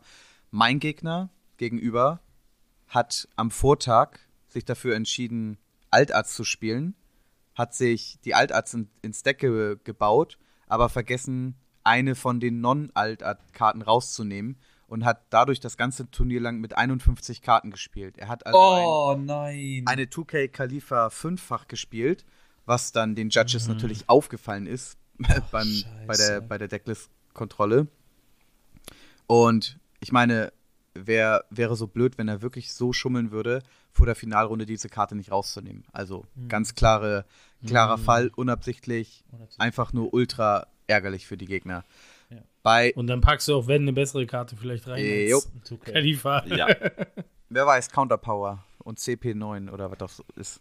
Ähm, Ja, aber du willst mit Khalifa auch nicht die Hand stacken als Luki. Jetzt, jetzt kommen wir zu, zu dem anderen Fall, den ich wirklich persönlich strange finde. Und zwar hat mir der Kroate erzählt, dass er mehrere Decks mit den gleichen Hüllen spielt. Ähm, es ging um Dragon Shield Black, wie auch immer. Und er hat sich, als er das Deck zusammengebaut hat für das Turnier, zwei Karten aus seinem Lore-Deck rausgenommen. Eine Nami Searcherin und eine Makino. Und wenn man diese Hüllen als Deck hinlegt, dann sind die, haben die so leicht unterschiedliche, na, wie nennt man das? Aus Abnutzung. der, ja, nicht Abnutzung, aber von der Herstellung her. Die Struktur, Ja, die man Struktur erkennt, da drauf. man erkennt, na, man erkennt, genau, die Struktur ist anders, wenn man es äh, aus einem bestimmten Winkel anguckt. Mhm. Und die Judges haben wohl gemeint, dass man nach 20 Minuten Mischen immer diese beiden Karten oben hat. Und ich dachte dann, ja gut, Was? aber man hebt ja immer ab. Also der, der eine Judge soll wohl angeblich 20 Minuten lang gemischt haben und es waren immer diese beiden Karten oben. Die klebten wohl irgendwie zusammen und man konnte sie halt von der Struktur her erkennen. Also das stimmte auch wirklich. Er hat uns dann das Deck gezeigt und wir look at this, guys. Ähm, man hat dann diese 50 Karten von vorne angeguckt Ja. und hat dann dunklere schwarze Ränder gesehen an diesen Karten. Das ihr das- sofort erkannt. Ja, ja, dass das er es hat- erklärt hat. Ja, Krass. Tatsächlich schon. Okay. Und ja, das war letztendlich, waren das die beiden Issues mit den Decklisten der beiden Gegner, was in einem sofortigen Game Loss geendet hat. Ja. Und Dadurch, die dass haben, es beide waren, war das Match halt entschieden. Ne? ja. Und das, ja, was noch diskutiert wurde, war, dass die einen Disqualify bekommen, dass sie Mhm. komplett ohne Preise aus dem Turnier rausgehen, aber Boah. weil das halt, ich de denke, die haben so lange mit den Judges diskutiert und gesagt, dass da halt keine Absicht hintersteckt, dass die dann, ja, das bei dem Game Loss belassen haben. Mhm. tatsächlich gab es auch für Herr Boye ein Warning, weil auf zwei seiner Karten auf einem war ein Kratzer drauf und auf der anderen, also nicht auf der Karte, sondern auf dem Hülle, Sleeve. Ja. Und auf der anderen war es so ein bisschen beschädigt, die Hülle, sagen wir mal. Ja. Das waren aber, ich glaube, eine Jet Pistol und irgendeine noch eine Karte, die man eigentlich nicht jedes Game sehen will oder so. Also Ja, hat er auch gesagt, ey, wenn er das gemacht hätte, hätte er da Karten genommen, die er jede Runde sehen will, die er wirklich irgendwie immer so mischen kann, dass er, wenn er darauf guckt, irgendwie das so machen kann. Ja. Und wie Fabi schon am Anfang gesagt hat, also Dennis, Fabi und ich haben unsere Decks nochmal geguckt und mit der Deckliste abgeglichen, damit wir proaktiv, falls irgendein Fehler da ist, zum Judges gehen können und irgendwas sagen können. Oder einfach nur um sicher zu gehen. Also wir wussten, unsere Decks sind clean, außer es ist irgendwas mit den Hüllen. Wer hatte ich- denn, wer hatte das Problem mit der Na Makino und der äh, Nami? Der? Whitebeard-Spieler. Das heißt, bei allen drei wurde quasi was gefunden und bei zweien führt es halt zu dem Game Loss. Mhm. Genau. Oh, das ist aber natürlich auch sehr krass, wenn bei allen drei Spielern Ja. irgendwas Auffälliges ist, da kann man das eigentlich Das nicht ist- ignorieren. Ja. Das Aber ist halt auch das, was ich gerade dachte. Also klar, das, was ihr sagtet, natürlich das Feeling und so, das spielt natürlich mit rein. Aber wenn alle drei irgendwas haben, ist halt auch schon wieder ein bisschen uncool. Ne? Also das ist dann schon ja heavy meiner Meinung nach auch irgendwo. ja, die Judges kriegen ja nicht so ein krass persönliches Gefühl, die werden sich auch mit denen vorab nicht so viel unterhalten haben. Nee, die sehen es neutral. Ne? Die nehmen das Steak, gucken sich das an und wenn Fehler drin sind, ne? So ist das tatsächlich auch passiert. Wir haben ja auch gesagt, wir haben nichts dagegen, das Game ähm, zu Ende zu spielen. Und dann haben die Judges uns auch klar gesagt, das ist nicht unsere Entscheidung, das ist deren Entscheidung und die müssen das so durchziehen. Da wurden einfach diese Fehler gefunden. Und wie gesagt, wenn die versucht hätten zu cheaten, das hat ja Fabi auch schon gesagt, dann ist man doch mindestens so schlau, also wenn man dieses Spiel ja auch gut beherrscht, dass man, wenn man weiß, dass ein Deckcheck kommt, und das wurde vorher angekündigt, ähm, beide wurden persönlich gesagt, es gibt einen Deckcheck, dann nimmt man die Karten doch raus. Hat, also wenn man das weiß. Das ist, also, ja, das ist ja auch maximal wild, wenn die das vorher angekündigt haben und euch Zeit gelassen haben. Normalerweise müsste es ja so sein, Deckcheck sofort, zack, fertig, ohne Wenn und Aber. Ja. Wir hatten, tatsächlich wurden unsere Decks erst eingesammelt, als die Runde begonnen hat. Oh, Davor noch nicht. Also, wie gesagt, Fabi, Dennis und ich haben uns unsere Decks nochmal angeguckt, und nur um nochmal sicher zu gehen. Ja, ich habe einmal So noch. viel Zeit war noch Ich habe ich hab's vorsortiert, weil ich Deckchecks ja mittlerweile kenne. Schnell seine ganzen White Pits. Hab ich genauso gemacht. Und einfach nur, dass es 50 Karten sind und ja, um es den Judges einfacher zu machen, damit wir schneller mit dem Spiel anfangen können. Ach, krass. Saßt ihr denn da schon gegenüber, sodass ihr hättet sehen können, wenn jetzt beispielsweise ja, der Gegner da auch vorsortiert und sich da noch irgendwas switcht? nee, nee, nee, nee, nee. Nein, ähm, wie gesagt, äh, die Runde war vorbei. Ein Judge kam persönlich zu uns, hat gesagt, ab nächst, ähm, in der nächsten Runde kriegt ihr am Anfang einen Deckcheck. Äh, macht euch schon mal dafür bereit. Und Ja, wie Fabi gesagt hat, wir haben unsere Das Karten ja, das vorsortiert. ist ja, Ist ja genau, das ist mein ja erster echt wild eigentlich. Weil das, das Lied ja, also, das ist jetzt doof, dass ich so sage, aber es lädt ja dazu ein, dass, wie, du, wie er gerade schon sagte, jemand, der jetzt absichtlich schummelt, hätte dann ja Zeit, das zu korrigieren zumindest. Ja, aber es gab Genau. auch zwischendurch Deck, äh, Deckchecks, ne? Also es ist nicht so, dass Hm. nur wir da kontrolliert wurden am Finaltisch. Nee, nee, klar. Die haben ja eine Natürlich. Quote zu erfüllen dort auf diesem Turnier. Wurde, haben die uns auch gesagt, auch beim Chopper-Event hatten die auch eine Quote zu erfüllen, wie viele Decks gecheckt werden sollen. Aber wenn uns das angekündigt wird, 20 Minuten vorher, und sie trotzdem diese Fehler drin haben, dann erstens Ja. will ich nicht daran glauben, dass die Cheater sind, weil die wirklich sympathisch waren. Ähm, man hat sich richtig gut verstanden, man hat sich gut über dieses Spiel unterhalten und man hatte richtig Lust, dieses Spiel zu spielen, weil es hat sich ja schon aufgebaut. Es war das Finale. Ich glaube da auch nicht dran, sage ich dir ganz ehrlich, weil stell dir mal vor, er hätte dasselbe gemacht wie Fabi. Dann hätte er diese eine Karte hinten vom Stuhl runtergeworfen, die eine Kaliber, weißt du, ich meine? Oder er hätte sich die in die Hose gesteckt oder, oder, oder. Also jetzt, Ja, Das- ja, das- das, das- ist also, wenn man. der war so, der war so gedanklich dabei, dass sein Deck normal Klar. ist und hat sich da keine Gedanken drum das ist gemacht. einfach es ist. Flüchtigkeitsfehler gewesen bei ihm. Ja, genau. Ja. Ist natürlich super ärgerlich, dass es bei allen dreien passiert ist. Ja. Aber das hat mir auch gezeigt, ich hatte ja eigentlich auch den Plan, ich kaufe nur noch weiße Cortex-Hüllen. Ähm, weil das sind meine Favorite, die von Ultimate Guard, diese Matten, damit man dieses Glitzer nicht so krass sieht, damit ich nicht die ganze Zeit geblendet werde von diesem Bling.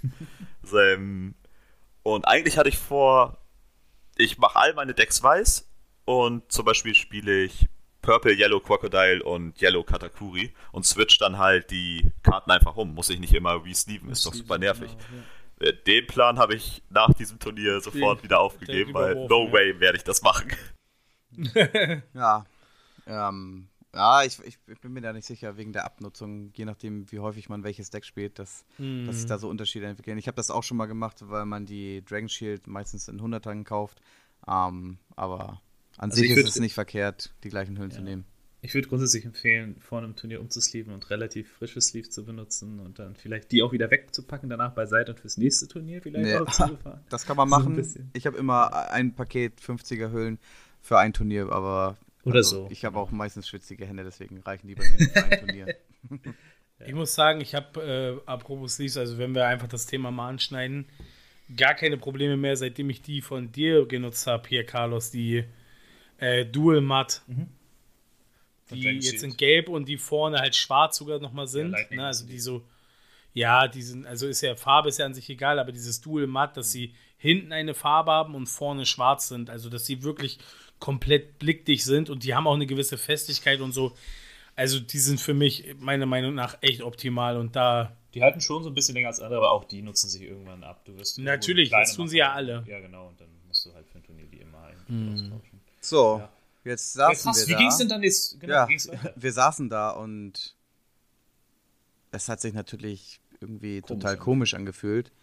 Wir sollen jetzt das Turnier gewonnen haben, obwohl wir das wichtigste Match, das Finale, nicht ausgespielt haben. Wie war dein Score hier nochmal? mein Score, mein persönlicher Score. ges gespielter Score? Oder euer Score? Ähm, ich habe zwei Loses, hatte also drei Wins. Bis da, zu dem Zeitpunkt 3-2 stand ich. Mhm. Ich meine, ich zähle das ja nicht mit. Also den Game Loss in der Tabelle auf Limitless stehe ich jetzt als 4-0. Aber, äh, Entschuldigung, 4-2. Aber es wurde ja nicht ausgespielt und ich, ich denke, ich hatte auch nicht die besten Chancen gegen den Lucci-Spieler. Und ja, wie gesagt, es hat sich total. Ja, ach, Dirk? Dirk. Also ja. Also ich stand zu dem Zeitpunkt, bevor wir ins Finale kamen, 5-0 tatsächlich. Also ich habe selber nicht damit gerechnet, dass es so wird. Besonders nach den beiden Law Games. Also bei den beiden Law Games dachte ich, bei jedem Law Game dachte ich, ja komm, ihr, die anderen müssen mich retten hier. Und dann ja, 5-0. Am Ende des Turniers dann 6-0. Bin ich aber auch der Meinung, hätte ich mir auch so geholt, weil es war ein Zorro-Gegner. Aber es wäre das schwitzigste Game. Aber das ist ein verdammt guter Zorro-Spieler.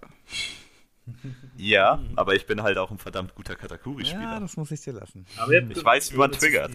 Ihr habt gewonnen, ohne zu spielen und habt dann Das, die, die Debatte hatten wir ja schon mal, Dirk. Ja, genau. Toni und ich im Immermatch. Toni hat Katakuri nicht ganz gespielt. Er triggert einfach nicht. Ich weiß nicht, was los bei ihm war. Ja, Er ist aber- der Skill er ist, ist aber nicht da. Skilled. Un, un, unskilled. Trigger Und Ja. Dennis, unser Law-Spieler, der Whitebeard-Killer, hat, ja, ist dann 5-1 gegangen. Also 4-1 mit gespielten Sachen. Und er hat nur gegen einen Zorro verloren und alle Whitebeards, die er begegnet hat, besiegt. Und deswegen war er auch super confident, dass er auch diesen Whitebeard besiegt hätte. Okay, alles klar. Also saßt ihr dann jetzt mit, mit eurem eigentlichen Gegnern zusammen und dann, was ist dann passiert? Ja, also die haben uns erklärt, warum die Judges Genau. die Entscheidung getroffen haben, waren dann natürlich ultra angepisst. Ähm, wir sagten Ja. dann noch, ja, wollt ihr jetzt trotzdem noch spielen? Und die waren aber, nee, jetzt also ist nicht der Waren Zeitpunkt durch. dafür, wir sind komplett fertig mit den Nerven, weil die hatten ja mit den Judges diskutieren müssen, ob sie disqualifiziert werden oder nicht. Also da ging es wirklich auch um die hohen anderen Preise und es war auch noch nicht klar, ähm, ob sie jetzt Zweiter werden oder Dritter. Also nach der Winrate, wir haben dann sofort das Game-Ergebnis eingetragen, nachdem die Judges uns darauf hingewiesen haben. Und als die Runde ausgewertet wurde, haben wir dann auch gesehen, dass sie rausgebabbelt sind, also Platz 3 geworden sind. Ein anderes Team konnte sich dann noch ähm, mit 5-1 und einer besseren Opponent-Win-Rate auf Platz 2 platzieren. Ja, und ja, es ist, wie gesagt, fühlte sich total komisch für uns an, jetzt das Turnier gewonnen zu haben, ohne das Finale auszuspielen. Ähm, wir sind dann aber erstmal weggegangen, weil die Gegner ja ein bisschen Zeit für sich brauchten, um das erstmal zu verdauen. Und haben dann so langsam unseren Sieg gefeiert. Aber wie gesagt, das konnte man nicht so richtig, weil fühlt sich nicht wie so ein richtiger Turniersieg an, wenn ich ehrlich bin. Genau, was man dazu noch sagen muss, dann gab es so eine kleine Diskussion im kroatischen Team tatsächlich, ähm, ob sie ob wir uns, ob man sich an dieses Gentleman's Agreement da halten soll oder nicht. Und wir haben für uns entschieden, wir glauben nicht, dass das Cheater sind und wir halten uns natürlich daran. Das war der Deal, den wir hatten. Wenn jemand rausbabbelt, ist das so. Egal, ob wir jetzt gespielt haben oder nicht. Und die haben ja nur Game Losses bekommen und wurden nicht disqualifiziert. Deswegen alles top und genau, die waren da auch schon ziemlich dankbar dafür. Da habe ich aber auch ein bisschen vorausgegriffen, weil es gab eine sehr lustige Sache bei der Preisverteilung. Ich wollte gerade sagen, wie lief das denn? Genau, alle sollten sich in einer Schlange aufstellen nach ihren Rängen. Mhm. Und wir, weiß nicht, wir waren da noch so surreal. Irgendwann kam ein Judge auf uns zu, ey, kommt mal mit, hier, sucht, ähm, holt euch eure Preise als erstes ab. Und was der Judge uns dann gesagt hat, da haben wir uns alle gefühlt wie Kleinkinder. Der hat gesagt, hier sind Deckboxen und Hüllen, sucht euch bitte jeweils eine Deckbox und Hülle aus. Dennis, Fabi und ich sind komplett ausgerastet, so, ja, richtig cool, gucken so die Hüllen an, gucken so die Deckboxen an. Nebenbei, so ja, nebenbei ja. lag da so der Umschlag mit den drei Serial Luffys, den Winner-Karten und den Zorro. Genau, so, so ein Sidewinder von Ultimate Cards, super, hatten wir uns voll gefreut und Genau, das war auch sehr lustig. Dann hat man, glaube ich, aus, den, aus den Rängen gehört. Guck mal, die freuen sich darüber, obwohl die gerade so einen Serial Luffy gewonnen haben. Ich habe eine mega mhm. coole Deckbox bekommen. Die ist einfach äh, von Ultimate Guide. Die ist rot und weiß zusammen. Das passt einfach so perfekt Geil. zu meinem Whitebeard-Deck. Mein Whitebeard-Deck ist rot gesleeved. Und Dirk hat ja vorher noch die Team Five Face Hüllen abgeholt. Ich habe mhm. mit weißen Don Sleeves gespielt und Dennis und Dirk Geil. mit schwarzen. Und wenn dieser Whitebeard Leader in dieser Deckbox ist mit den roten Hüllen und den weißen Don-Sleeves. Es ist einfach so harmonisch. und dann wie so, oh cool, wir dürfen uns das aussuchen. Also das war total, total geil. Irgendwie haben wir uns da kurzzeitig mehr drüber gefreut als über die Preiskarten. und sollten dann noch posieren ähm, für deren äh, Online-Präsenz. Haben mhm. dann, mussten echt mit beiden Händen. Ja, ihr müsst aber auch hier von den Sponsoren die, die Deckboxen und Deckbox. Hüllen da reinhalten. Also in der einen Hand äh, die Geschenke und in der anderen Hand haben wir dann aufgefächert die Usops, ne? Choppers, Zorro-Karten und mhm. Serial Ruffies. Äh, ja, es war einfach nur unfassbar, wie viel wir da abgeräumt haben. Äh, mhm. Also, es ist ja ein Mega-Event gewesen. Und ich kann euch nochmal, also ich kann euch sagen, welcher Glücksfaktor bei uns sehr ausschlaggebend war. Und zwar haben wir das jetzt ähm, ja, durch die Matchups einfach. Ähm, dadurch, das kann man natürlich nicht berechnen oder irgendwie beeinflussen, mhm. aber dadurch, dass wir uns so aufgeteilt haben, dass ich in der Mitte war, habe ich so ziemlich ein buntes Matchup bekommen, äh, Matchup-Spread. Und Dennis hat halt von fünf gespielten Matches drei Whitebeards als Gegner gehabt. Und Dirk nicht einen einziges, also nicht ein einziges Mal ein Whitebeard. Also all unsere Gegnerteams sind jeweils mit Whitebeard und Zorro angetreten. Drei von den Teams hatten einen Law dabei, einer ein Ruffy, einer ein Filmkit. Und wie gesagt, Dirk hat nicht einmal Whitebeard abbekommen. Für mich ist, ist Gelb halt ein absolutes äh, Free-Matchup. Free und für Dirk wäre es extrem schwer gewesen, bin ich der Meinung, gegen einen guten Whitebeard-Spieler zu bestehen. Und wir hatten einfach das Glück, Dirk hat keinen einzigen Whitebeard abbekommen und Dennis nur ein einziges Mal ein Zorro. Ich zweimal Zorro Einmal hat mich das ja auch ein Loose gekostet. Aber drei Zorros, äh, Entschuldigung, zwei Zorros sind bei Dirk gelandet, gegen die er sich behaupten konnte, und drei Whitebeards bei Dennis. Also da hatten wir einfach mega Glück Uff, mit ja. der Aufteilung der Gegner, wie die sich aufgestellt haben. Cool. Ja, genau. Und dann haben wir uns an den Tisch gesetzt zu dritt, haben uns unsere Preise so angeguckt. Oh, guck mal, weil der, die Winnerkarten hatten so ein anderes Foiling, die glitzern so richtig schön. Das war sehr toll. Und dann kam noch so eine zweite Überraschung auf mich, auf mich tatsächlich nur zu. Ähm, einer der Judges kam mit so einem Päckchen zu mir und hat gesagt: Hier, du hast ähm, ein Smart Hive von Ultimate Guard noch dazu gewonnen. Und ich war so: Okay, warum? Warum kriege ich das? Ist das für uns als Team? Weil da passen ja vier Deckboxen rein und Würfel und so. Und er hat gesagt: Nee, ähm, du warst der beste Spieler des Turniers heute. Und ich so, what? Und ja, dann direkt ausgepackt, also mhm. musste ich auch nochmal ein Foto damit machen tatsächlich. ähm, und dann, ja, direkt ausgepackt und voll fasziniert auch darüber. So der, die Preiskarten lagen, wie gesagt, auf dem Tisch und dann konnte man da alles einsortieren. Dann hatte ich wieder mehr Platz in meinem Rucksack oder in meinem kleinen Turmbeutel, den ich da mit hatte, weil alles in diesem Smart Hive passiert ist.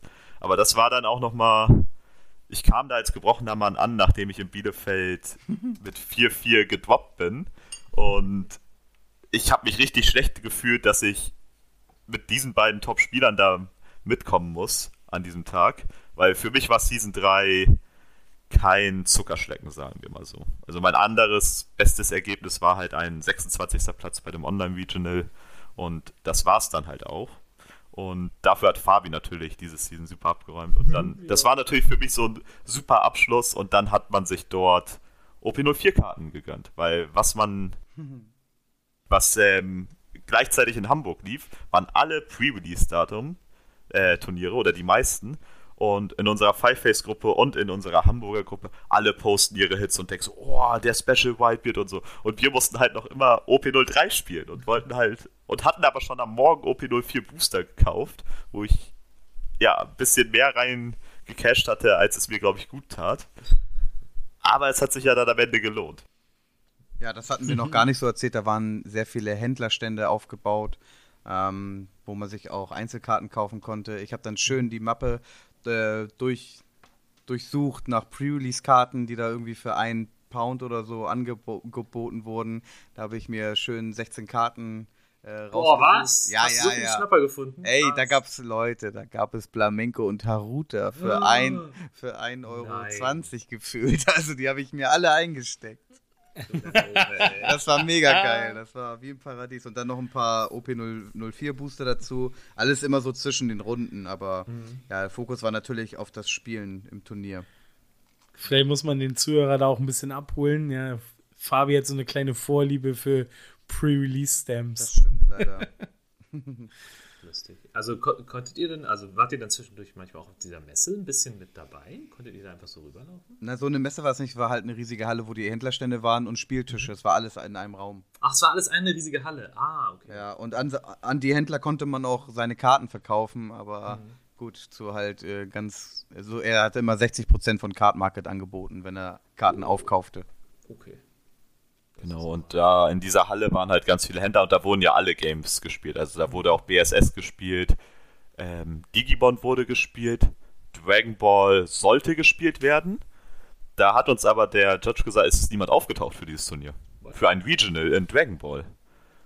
War niemand da in Glasgow. Und dann haben wir so, oder ich habe dann so gefragt mit Dennis, ey, können wir uns ein Starterdeck holen und wir melden uns da noch an, spielen das Finale? Und dann hat er gesagt, nee, das wurde dann, ja, ist leider zu Ende gegangen schon, weil war ja auch nach unserem Game.